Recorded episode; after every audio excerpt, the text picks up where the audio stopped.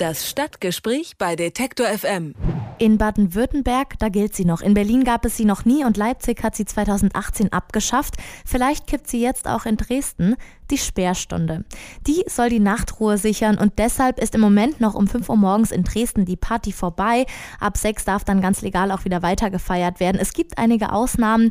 Ein Relikt aus alten Zeiten, sagen Akteure der Dresdner Clubszene zu der Sperrstunde. Und ihr Ziel ist es, diese Sperrregelung aufzuheben. Nach Unterschriftensammlungen und Petitionen ist es morgen soweit. Der Stadtrat in Dresden stimmt ab. Allerdings steckt dahinter einiges an verzwickter Kommunalpolitik. Ob sich die Sperrstunde damit dann hat oder eben nicht, darüber spreche ich mit Christoph Töpfer. Er setzt sich in der sächsischen Landeshauptstadt für die Interessen der Techno-Szene ein und betreibt dort auch seit Jahren einen ziemlich lauten Club. Hallo Christoph. Hallo, sei mir. Noch gilt die Sperrstunde in Dresden. Welche Bedeutung hat die Regelung für dich und deinen Club persönlich? Also Hand aufs Herz, ist da überhaupt immer pünktlich um 5 Uhr Schicht im Schacht? Also es gibt die Möglichkeit tatsächlich ähm, durch Antrag, durch wohlformulierten Antrag und durch Zahlung eines erheblichen Geldes sich befreien zu lassen von dieser Sperrstunde. Also sie, ist, sie gilt ähm, prinzipiell, aber es gibt äh, die Möglichkeit, sich davon befreien zu lassen. Unser Problem mit dieser Regelung ist trotzdem erstens mal, dass auf einer Sachbearbeiterebene einfach gesagt werden kann, nein, wir ähm, genehmigen euch nicht diese Ausnahmeregelung, womit dann wirklich um zum Schluss wäre. Und das würde ähm, für meinen Club speziell, aber auch für die anderen großen subkulturellen Clubs in Dresden bedeuten, dass sie tatsächlich ihren Geschäftsbetrieb einstellen können. Bei uns fängt zum Beispiel 23 Uhr eine Veranstaltung erst an. Da kommen auch erst wenig Leute. Der Peak ist dann eher so um eins, um zwei, um drei. Also die gesamte ähm, Ästhetik und Art der Präsentation von Technomusik würde nicht funktionieren, wenn bereits um fünf Schluss ist. Dafür gab es dann dazu auch ein sehr eindrückliches Beispiel, das IFZ. Da wurde die Sperrstunde radikal angewendet, ähm, bevor sie abgeschafft wurde.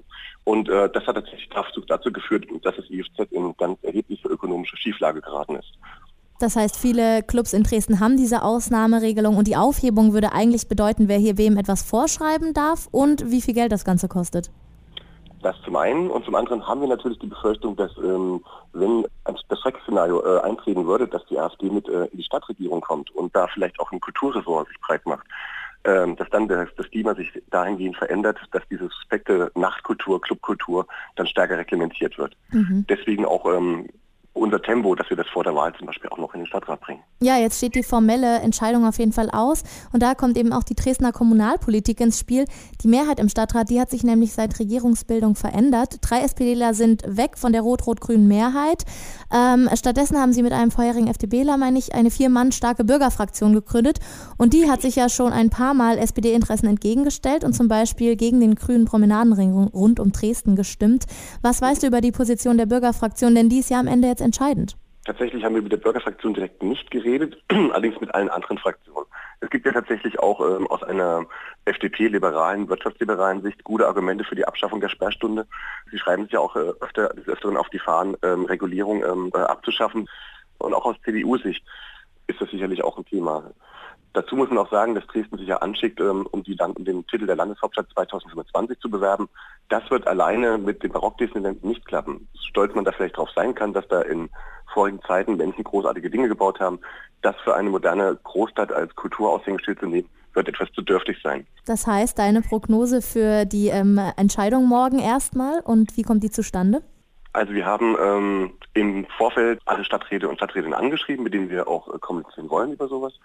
Und dieser Prozess, die Sperrstunde abzuschaffen, äh, durchläuft verschiedene Stadien. Zum Beispiel war dieser Antrag äh, in drei verschiedenen Ausschüssen gewesen, wo er insgesamt auch tatsächlich recht positiv aufgenommen worden ist, auch von den Fraktionen, die nicht zum Rot-Rot-Grün sind insgesamt. Von daher bin ich verhalten optimistisch. Spannend wird es trotzdem, weil es eine ziemliche Polarisierung durch die von dir beschriebene Situation gibt.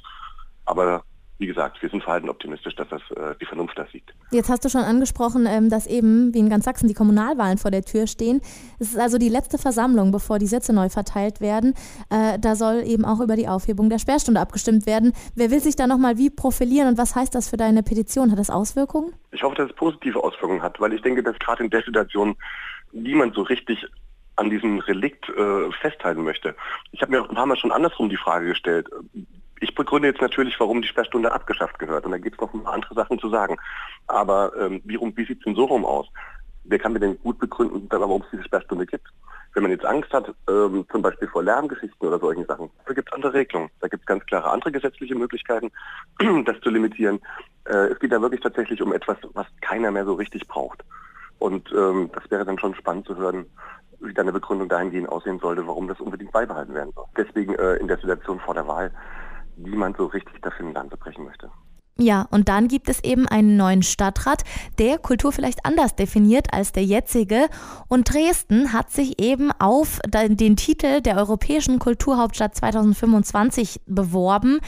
Inwiefern spielt denn die Nachtkultur für dich bei der Bewerbung eine Rolle?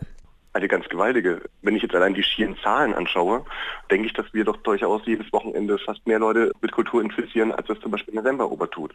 Oder wenn ich mir auch anschaue, ähm, was das für eine Strahlkraft für den Ruf der Stadt über die Grenzen der Stadt hinaus hat, wenn zum Beispiel eine Tolerade stattfindet oder wenn zum Beispiel äh, ein D-Festival stattfindet. Also Veranstaltungen mit ähm, sehr hochwertigen kulturellen Angebot, ähm, mit Künstlern aus aller Welt. Also das sind alles Dinge, die für die kulturelle Wahrnehmung der Stadt eine deutliche Relevanz haben. Und wenn man sich dann um diesen Titel bemüht, dann sollte man auch äh, auf diesen Bereich Aspekt der Kultur schauen. Wie viel Kultur einer Stadt macht die Clubszene aus? Für meinen Gesprächspartner Christoph Töpfer extrem viel. Deshalb hat er eine Petition gegen die Sperrstunde in Dresden auf den Weg gebracht und morgen wird im Stadtrat darüber abgestimmt. Was dabei wahrscheinlich herauskommt und welche Kommunalpolitik dahinter steckt, hat mir Christoph verraten. Deshalb vielen Dank für das Gespräch. Ich bedanke mich auch. Das Stadtgespräch bei Detektor FM.